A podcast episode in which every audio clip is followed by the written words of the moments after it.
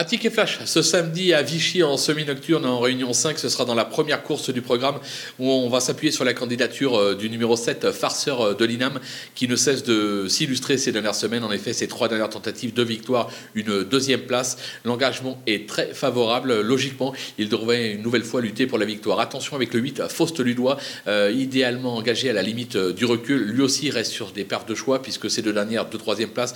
Juste avant, c'était deux victoires. Ils doivent lutter tous les deux pour la victoire, raison pour laquelle on va tenter tout simplement un couplet gagnant placé des deux.